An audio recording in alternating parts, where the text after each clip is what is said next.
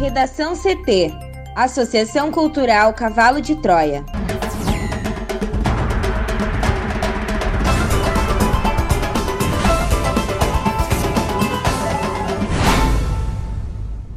Agora, no Redação CT.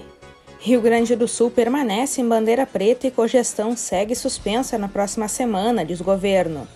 STF nega pedido do governo do estado para liberar aulas presenciais.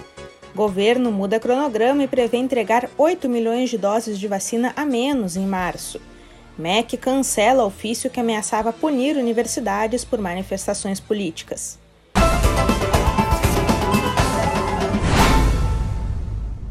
Eu sou a jornalista Amanda Hammermiller, este é o Redação CT, da Associação Cultural Cavalo de Troia. Chove em Porto Alegre, a temperatura é de 24 graus. Boa tarde. Nesta sexta-feira, a formação de um ciclone extratropical gera uma frente fria que mantém a previsão de tempo instável no Rio Grande do Sul. O Instituto Nacional de Meteorologia emitiu alerta de tempestade para a região metropolitana, para a Serra, Litoral Norte e regiões central, norte e noroeste do estado. A previsão do tempo completa daqui a pouco. Rio Grande do Sul permanece em bandeira preta e cogestão segue suspensa na próxima semana, diz governo. A repórter Juliana Preto nos traz mais informações. O Rio Grande do Sul vai permanecer na bandeira preta e sem cogestão após o dia 7 de março, como confirmou o governo estadual no dia de ontem, quinta-feira. A restrição máxima segue para conter a propagação do coronavírus e também a lotação dos hospitais. O estado chegou, Amanda, ao terceiro dia de lotação dos hospitais acima de 100% da capacidade. O prazo para manter a classificação ainda não está definido. E hoje, sexta-feira, os indicadores do distanciamento controlado, elaborado pelo Comitê de Dados para Combate à Covid-19, serão divulgados, mesmo com o mapa sem alteração. Também deve ser mantida a regra que determina a suspensão geral de atividades, das 8 horas da noite até as 5 da manhã. Lembrando que a bandeira preta foi definida na semana passada, com o agravamento da pandemia no estado e com o esgotamento da capacidade dos hospitais. Rio Grande do Sul registra mais 188 mortes por Covid-19 e completa uma semana com maiores médias móveis.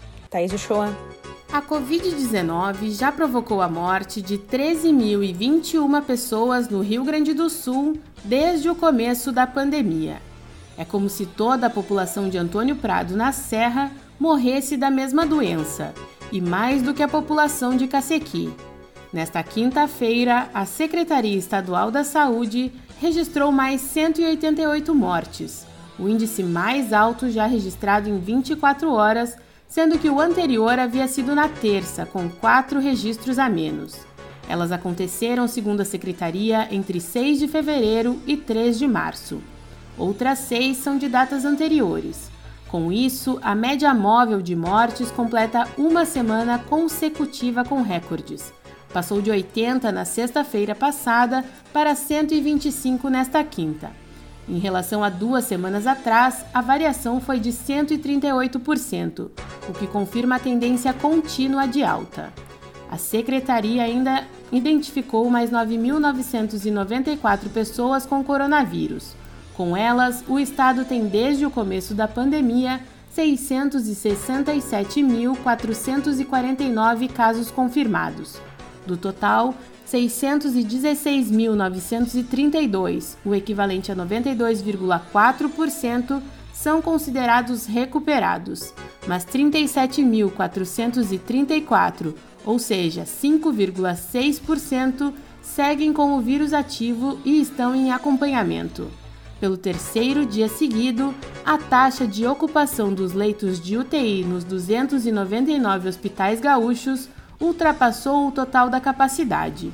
Às 15 horas e 7 minutos, havia 3.003 pacientes nos 2.970 leitos disponíveis, ou seja, uma lotação de 101,1%. As vacinas foram aplicadas em 513.739 pessoas com a primeira dose, das quais 121.178 já receberam a segunda. Assim, 4,49% da população recebeu ao menos uma dose e 1,06% da população já foi imunizada com ambas. O Brasil tem, conforme o consórcio de veículos de imprensa, 10,7 milhões de casos e 259.400 óbitos por Covid-19. Para o Redação CT, Thaís Uchoa. O Ministério da Saúde atualizou o cronograma de entrega de vacinas contra a Covid-19 e reduziu a estimativa de doses previstas para março. A quantidade que será disponibilizada ao Programa Nacional de Imunização ao longo do mês passou de 46 milhões, segundo a previsão divulgada em fevereiro, para 38 milhões, 8 milhões de doses a menos. As informações constam em documento apresentado em reunião com governadores na quinta-feira e foram divulgadas pela TV Globo. A pasta informou que a diferença se deve à redução das entregas do imunizante da Oxford AstraZeneca. 4 milhões de unidades que serão importadas da Índia não devem chegar a tempo no Brasil. Além disso, a Fiocruz, que produz o produto no país, recebeu insumos da China com atraso. O governo também contava com 400 mil doses da Sputnik V da Rússia, que só devem chegar em abril. Durante transmissão ao vivo nas redes sociais, também na quinta-feira, o presidente Jair Bolsonaro prometeu 60 milhões de doses de vacinas até abril. Ele apontou que o Ministério da Saúde já contratou 400 milhões de doses de diferentes fármacos até janeiro de 2022 e que haveria mais 178 milhões em tratativas. Governadores de 14 estados cobraram celeridade do governo federal na compra e aplicação de vacinas contra o coronavírus no país. Em documento enviado na quinta-feira, os gestores estaduais lembram que o percentual de vacinas aplicadas em território nacional ainda é muito baixo e que no ritmo atual o Brasil passará o ano lamentando perda de vidas. No Redação CT, agora previsão do tempo com Juliana Preto. E nesta sexta-feira, a formação de um ciclone extratropical por áreas de instabilidade localizadas no Oceano Atlântico gera uma frente fria que mantém a previsão do tempo instável no Rio Grande do Sul. De acordo com a SOMAR Meteorologia, em todo o território gaúcho há condições para pancadas fortes de chuva e vento intenso o Instituto Nacional de Meteorologia chegou a emitir um alerta de tempestade para a região metropolitana, Serra, Litoral Norte e regiões Central, Norte e Noroeste do estado, chamando atenção para o risco de acumulados significativos de chuva e rajadas de vento. Segundo o Instituto, Amanda, por conta desse cenário, há a possibilidade de transtornos como a interrupção no fornecimento de energia elétrica e queda de árvores. Conforme a SOMAR, o maior acumulado do dia está previsto novamente para Marcelino Ramos, no norte do RS, com 52 milímetros. E mesmo com tempo chuvoso, as temperaturas seguem elevadas no Rio Grande do Sul, com a máxima podendo alcançar 33 graus em Barra do Quaraí, na fronteira oeste. Em Porto Alegre, a máxima deve ficar em 28 graus e a previsão é de tempo nublado e com chuva durante a tarde.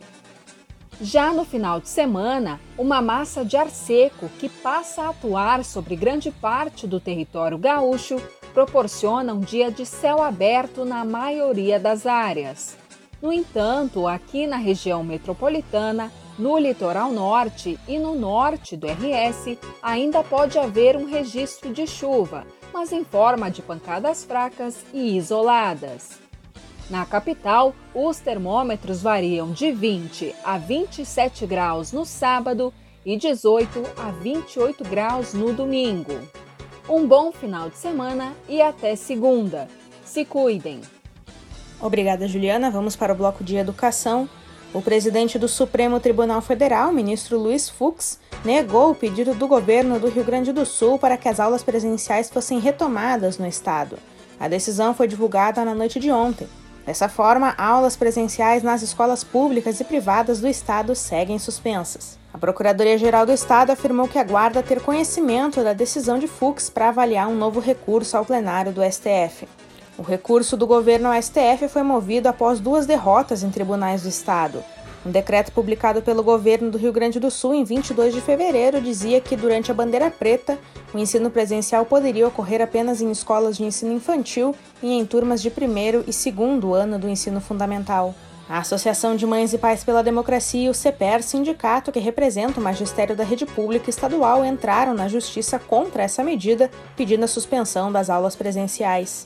No domingo, a juíza Rada Maria Metziger, da primeira vara da Fazenda Pública de Porto Alegre, aceitou o pedido e suspendeu a retomada das aulas em escolas públicas e privadas de todo o Rio Grande do Sul. A PGR recorreu ao Tribunal de Justiça. No entanto, na quarta-feira, o desembargador Antônio Vinícius Amaro da Silveira, integrante da Quarta Câmara Civil, manteve a decisão de primeiro grau. No documento, o magistrado disse haver uma contradição na postura do Estado de liberar as aulas presenciais, mesmo durante a vigência da bandeira preta, que tem restrições mais rígidas no decreto de distanciamento controlado. MEC cancela ofício que ameaçava punir universidades por manifestações políticas.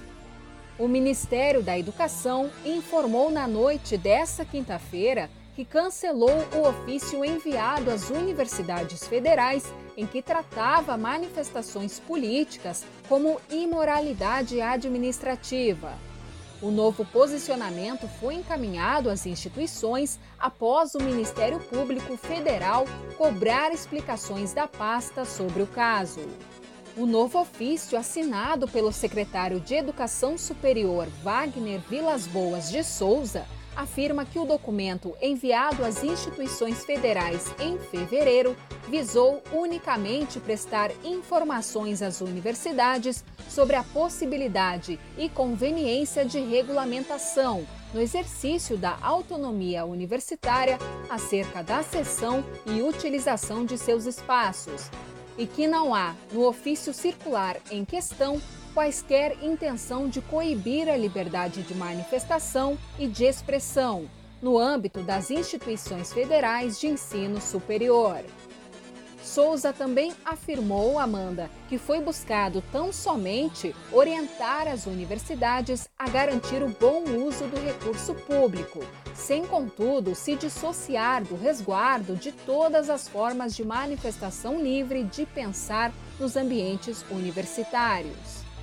Segundo Souza, a Corregedoria do MEC apontou a ausência de regulamentação sobre utilização indevida de dependências das universidades em processos correcionais. E que a Corregedoria sugeriu e recomendou que se avaliasse a conveniência e oportunidade de cada instituição regulamentar a adequada utilização dos bens públicos. Como destaquei anteriormente, o cancelamento do ofício ocorre após o Ministério Público Federal cobrar explicações do MEC sobre o caso. Um dos documentos exigidos pela Procuradoria foi a cópia da solicitação feita pela Corregedoria, que levou ao envio de uma manifestação assinada pelo procurador bolsonarista Ailton Benedito. A manifestação foi enviada às universidades pela rede de instituições federais de educação superior. E o órgão ressaltou que as recomendações feitas por Benedito visavam a tomada de providências para prevenir e punir atos políticos partidários nas instituições públicas federais de ensino. Em despacho enviado ao MEC na quarta-feira, o procurador Henrico Rodrigues de Freitas, responsável pela Procuradoria Regional dos Direitos do Cidadão no Rio Grande do Sul, cobrou uma cópia da solicitação da Corregedoria que motivou o envio dos ofícios às universidades e também todo o procedimento administrativo que levou à expedição do documento. A pasta tem 10 dias para apresentar as informações. Em outra frente, Amanda, um grupo formado por 25 subprocuradores assinaram um memorando na quinta-feira pedindo uma manifestação da Procuradoria-Geral da República sobre o ofício. No documento, o grupo destaca que a posição defendida por Ailton Benedito no documento repassado pela pasta às instituições é isolado e embasado na independência funcional e em sua mundividência. O memorando foi enviado ao Procurador Federal dos Direitos do Cidadão, Carlos Alberto Vilhena. Segundo subprocuradores, é preciso uma reação da Procuradoria em defesa da liberdade de expressão das universidades, firmada pela decisão do Supremo Tribunal Federal. Para o Redação CT, Juliana Preto. No bloco do meio ambiente desta semana, Mariana Espíndola fala sobre as contribuições das baleias para o Brasil. Ouça a seguir. As baleias na costa brasileira contribuem com serviços ecológicos por meio da fertilização dos mares, da captura de carbono e do turismo de observação. Além disso, seguindo a mesma linha de preservação ambiental, no âmbito econômico, segundo a estimativa feita pelo Instituto Baleia Jubarte e pela ONG Great Whale Conservancy, com pesquisadores do Fundo Monetário Internacional e da Universidade de Duke, nos Estados Unidos, suas funções podem resultar em cerca de 410 bilhões de reais só no Brasil. Em escala mundial, o valor sobe para 5 trilhões de reais enquanto vivas, ou seja, dinheiro que não se adquire pela caça. Leia a coluna completa no nosso portal redacão.cavalodetroia.org.br. Redação CT. Apresentação Amanda Hammermiller. Colaboração Juliana Preto, Thaís Uchoa e Mariana Espíndola. Uma produção da Associação Cultural Cavalo de Troia com apoio da Fundação Lauro Campos e Marielle Franco. Próxima edição na segunda-feira. Boa tarde.